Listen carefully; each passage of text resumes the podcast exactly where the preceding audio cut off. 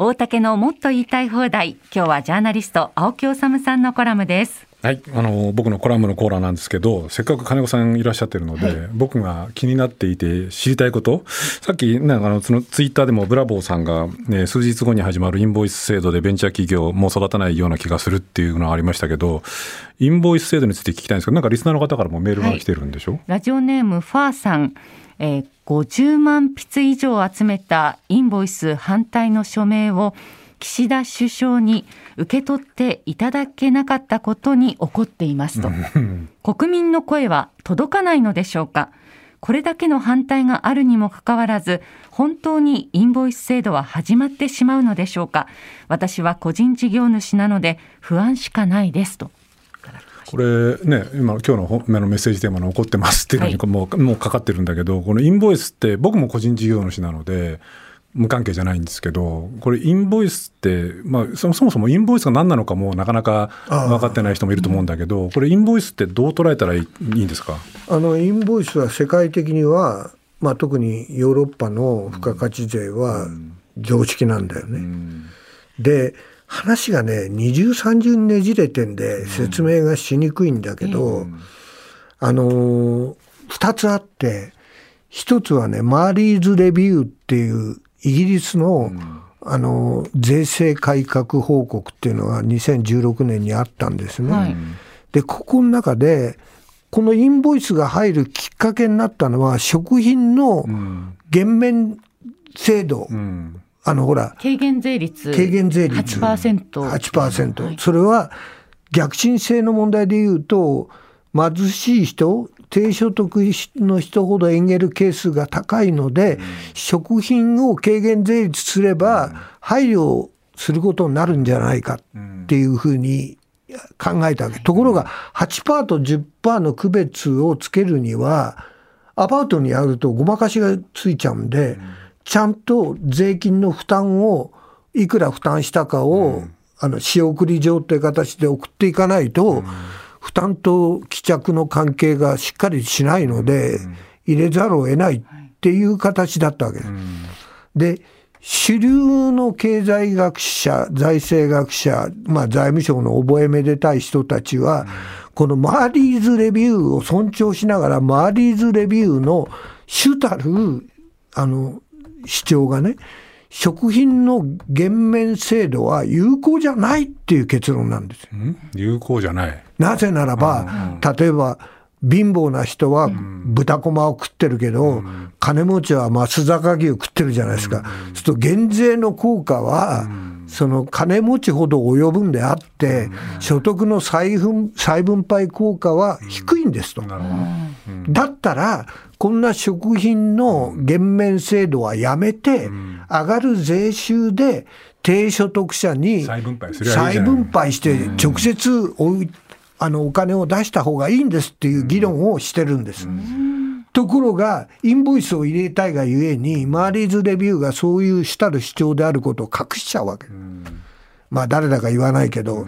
僕は頭の中ですぐ入るんだけど、それ言うとちょっと問題があるんで言わないけど、さっきからちょっと危険な発言ばっかり繰り返してるので、ね、でもだから要するに今言ってたマーリーズレビューの本質的なところを言わずにある意味でだってあれでしょ？これ事実上の今回増税っていうかまあ要するにだからインボイスを入れて、食品の軽減税率をやるふりをしながら、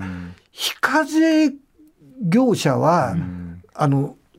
こうなんていうかな前段階にかかる消費税を控除できるんですよ、普通の業者の場合では。要するに、まあ、もともと、あの、納品書とね、あの、で書いてある税金を見れば、その分だけ、あの、税金、自分が払った消費税から、あの、控除できるんですね。削ることができるわけです。ところが、非課税業者になると、これは削ることできなくなっちゃうわけです。要するにあれでしょ、だから1000万円の売り上げがあるかないかっていうのが一つのポイントで、1000万円以下の売り上げであれば、基本的に消費税っていうのを、こう非課税っていうか、免税になってた免税になると有利のように思うけど、うん、あの実は消費税かかんないんだけど、逆に今までかかってきた消費税、うん、例えば仕入れの時にかかってきた消費税は差し引くことができなくなるわけ。うん、もっと問題なのは、この業者から買った非課税業者から買った業者は非課税業者だから、一切前段階の消費税の控除を受けられなくなっちゃうので、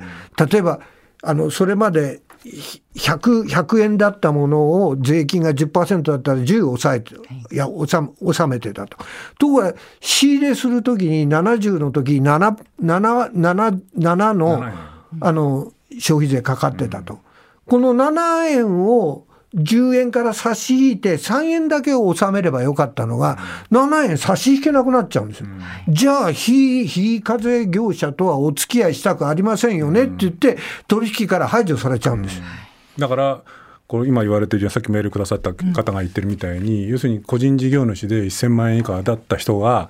そのインボイスにこう、まあ、これ登録しないとそういうふうにこう取取引を切られちゃう可能性がある。一方で登録するとこれまでこう非課税だった分の消費税を払わなくちゃいけなくなるから要するに負担がものすごく大きくなると。重くなっちゃう。で言葉を変えればさっきだからその金子さんがおっしゃったようにそもそもがその貧しい人っていうか所得の低い人の対策っていうことでその軽減税率を入れたのに結果として個人事業主で1000万円以下っていう本来一番弱くて一番こう苦しい人が一方的に今度だから税負担だけが増えていくあるいは切り捨てられちゃうっていう可能性が入ってきちゃうってことですね。で、そこで、みんな、世の中でみんな知られてないんだけど、専門家がみんな隠しちゃってるのは、イギリスで食品の、その消費者の軽減だけじゃなくて、業者を軽減するために非課税じゃなくてゼロ税率っていう制度が入ってるんです。